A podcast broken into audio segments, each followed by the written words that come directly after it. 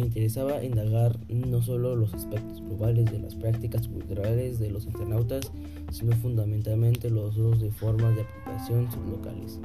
En esta perspectiva comenzamos a indagar cuáles eran las prácticas y expresiones simbólicas que acompañaban o, o determinaban el uso de esta tecnología en jóvenes universitarios.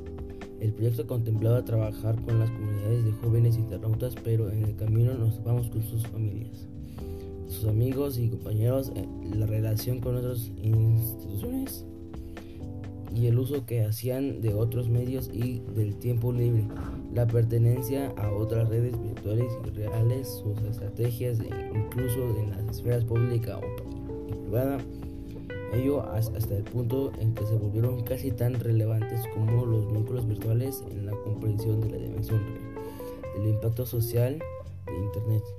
De ahí surgió la necesidad de replantear el objetivo de estudio, ya que parecía bastante obvio que si aisláramos a los usuarios de Internet en su entorno tendríamos una comprensión sesgada del fenómeno.